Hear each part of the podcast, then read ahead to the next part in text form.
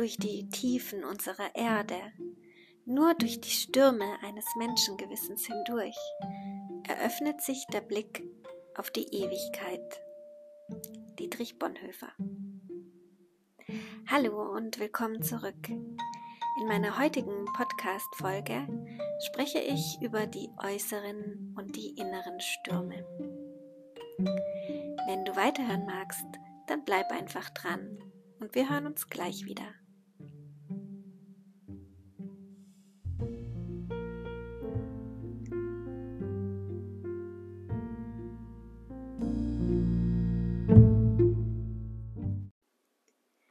Gedankensturm.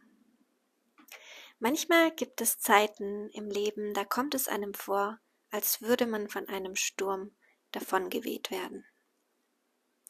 Wenn in der äußeren Welt heftige Stürme wüten, sei es nun ein echter Sturm, wie das Sturmtief Antonia in den vergangenen Wochen, oder ein Sturm im übertragenen Sinne, also ein Ereignis, das so gewaltig ist, dass es eine ganze Welt erschüttern kann. Wenn diese Stürme in unserer äußeren Welt erscheinen, dann kann das auch einen Sturm in unserem Inneren auslösen. Und Stürme entstehen immer dann, wenn warme Luft auf kalte Luft trifft und dadurch ein großer Druck entsteht. Und immer, wenn irgendwo Druck entsteht, dann muss zwangsläufig an einer anderen Stelle etwas entweichen. Das Element Luft hat starke Ähnlichkeit mit dem menschlichen Geist. Genau wie der Geist, so ist auch die Luft eher subtil und flüchtig. Man kann sie nicht anfassen und sie lässt sich nicht greifen. Und so lassen sich auch unsere Gedanken nicht wirklich greifen.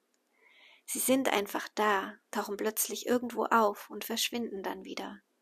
Sie kommen und gehen, oft ohne dass wir selbst einen großen Einfluss auf sie hätten. Aber woher kommen sie eigentlich und wohin verschwinden sie wieder? Und haben wir wirklich keinen Einfluss auf sie? Ich selbst mache immer wieder folgende Erfahrung.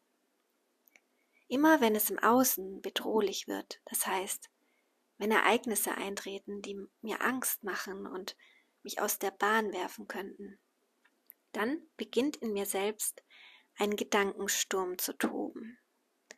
Und ich bin mir sicher, dass dieses Überlebensprogramm nicht nur bei mir automatisch abläuft, sobald eine unvorhersehbare Situation besteht.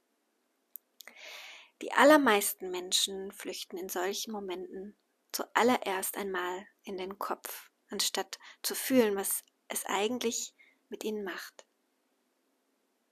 Vielleicht ist es eine Art Selbstschutzprogramm, das bereits seit langer Zeit in uns aktiviert ist. In meinen vergangenen Folgen hatte ich ja schon öfter den inneren Konfusius erwähnt. Dieser Begriff ist eine Erfindung von mir. Im eigentlichen Sprachgebrauch könnte man ihn auch das Ego nennen. Das Ego ist sozusagen die Brille, durch die wir das Leben und uns selbst betrachten.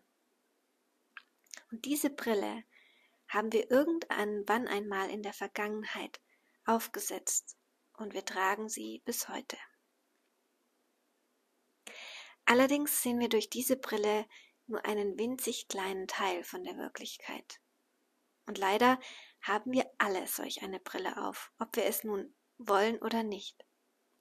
Aber wenn wir mutig genug sind, es uns einzugestehen, beziehungsweise uns darüber bewusst werden, dann haben wir in jedem Moment die Möglichkeit, diese Brille abzunehmen.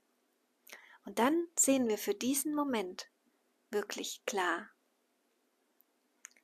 Die Brille, das Ego oder Konfuzius, wie auch immer wir es nennen mögen, ist der Film, der immer wieder vor unseren inneren Augen abläuft.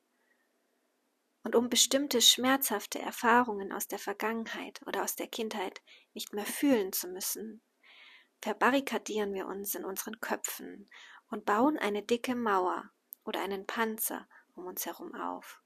Und es scheint erst, als würde diese Strategie auch gut funktionieren. Wir fühlen, den seelischen Schmerz nicht mehr. Aber was fühlen wir denn dann überhaupt noch? In dem Moment, in dem wir anfingen, in den Widerstand gegen unsere Gefühle zu gehen, fingen wir auch an, in den Widerstand gegen das Leben zu gehen. Wir sind im permanenten Widerstand gegen uns selbst und gegen andere, oft ohne es überhaupt zu merken. Und wenn wir unsere seelischen Schmerzen nicht fühlen wollen, dann beginnt irgendwann unser Körper zu rebellieren oder zu schmerzen. Denn mit der Zeit wirkt sich dieser Schutzpanzer unweigerlich auf den Körper aus. Der Panzer, er engt uns ein und schnürt uns zu. Unser Herz verschließt sich, unser Körper schmerzt und unser Kopf beginnt einen Wettlauf mit sich selbst, aber er rennt dabei ständig im Kreis herum. Und unser dicker Schutzpanzer, den wir über die Jahre hinweg aufgebaut haben und hinter dem wir uns, sobald die Gefahr besteht, verletzt zu werden, verstecken, dieser Panzer schützt uns nicht wirklich. Er lässt uns innerlich verhärten und vertrocknen, denn es fließt nichts mehr zu uns durch, weder seelischer Schmerz noch Freude und schon gar keine Liebe mehr. Das Einzige, was dahinter noch existieren kann, ist Angst. Denn Enge ist Angst und das Ego ernährt sich von Angst. Denn es kann nur überleben, wenn wir es weiterhin mit Angst und Gewalt füttern und das spiegelt sich dann in unserer äußeren Welt wieder. Es ist ein permanenter Kreislauf, den wir eines Tages durchbrechen müssen, wenn wir als Individuen und als Kollektiv auf dieser Erde weiter wachsen wollen.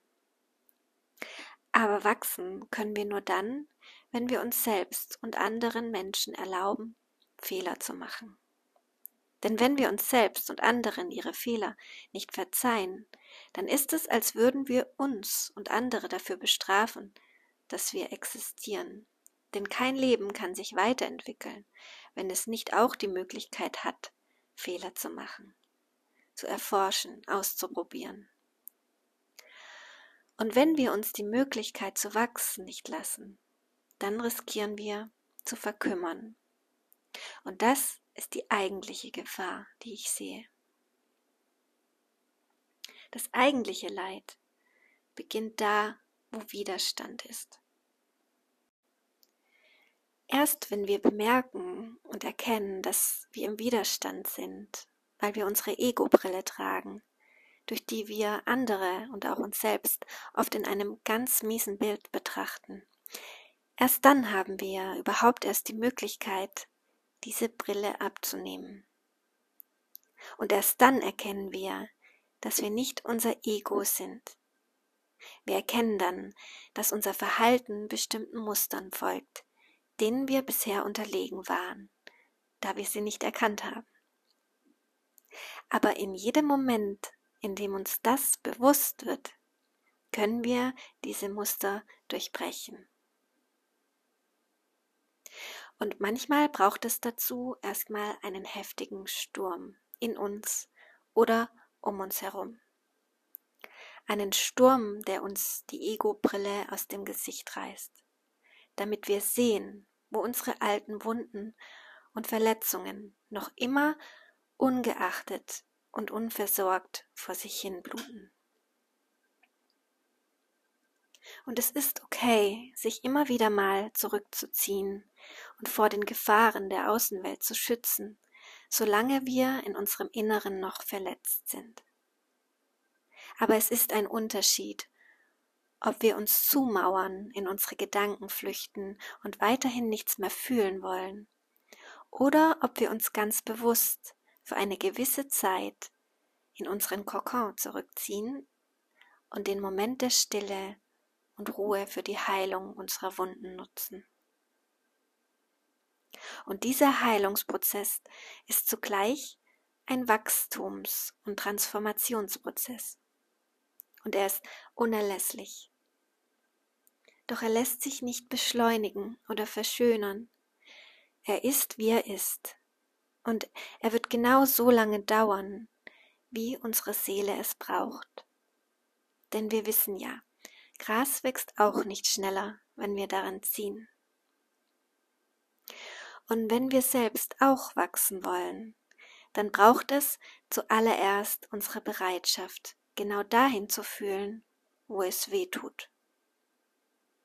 Und das kann uns nur gelingen, wenn wir weich mit uns selbst werden.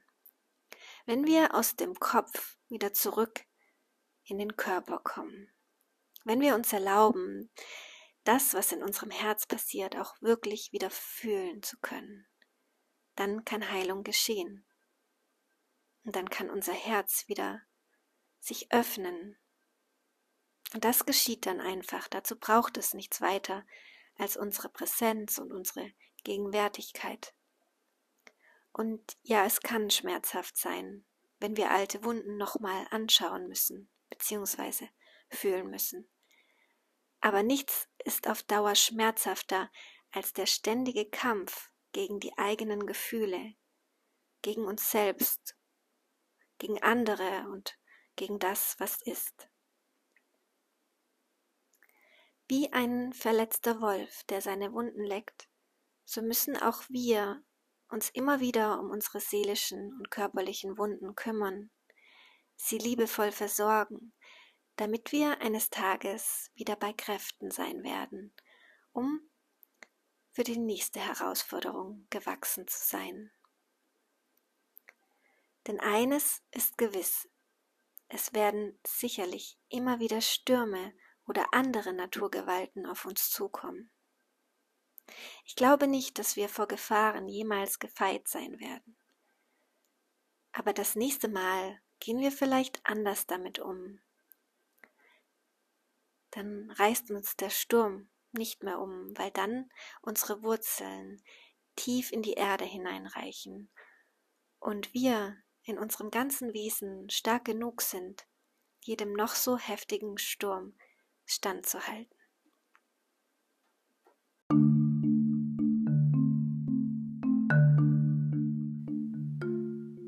War mein Tagesimpuls für den 12.03.2022. Und vielleicht kennst du sie ja auch, diese Gedankenstürme. Wie gelingt es dir in solchen Momenten wieder vom Kopf zurück in den Körper zu kommen und ganz gegenwärtig zu werden? Vielleicht hast du ja schon ein paar Strategien und Methoden für dich entwickelt. In den kommenden Folgen werde ich wahrscheinlich nochmal näher darauf eingehen, welche Methoden und Werkzeuge wir haben, um wieder ganz gegenwärtig zu werden, sobald wir in einem Gedankensturm gefangen sind. Ich danke dir, dass du wieder zugehört hast und ich freue mich, wenn du auch beim nächsten Mal wieder dabei bist. Bis dahin alles Liebe für dich.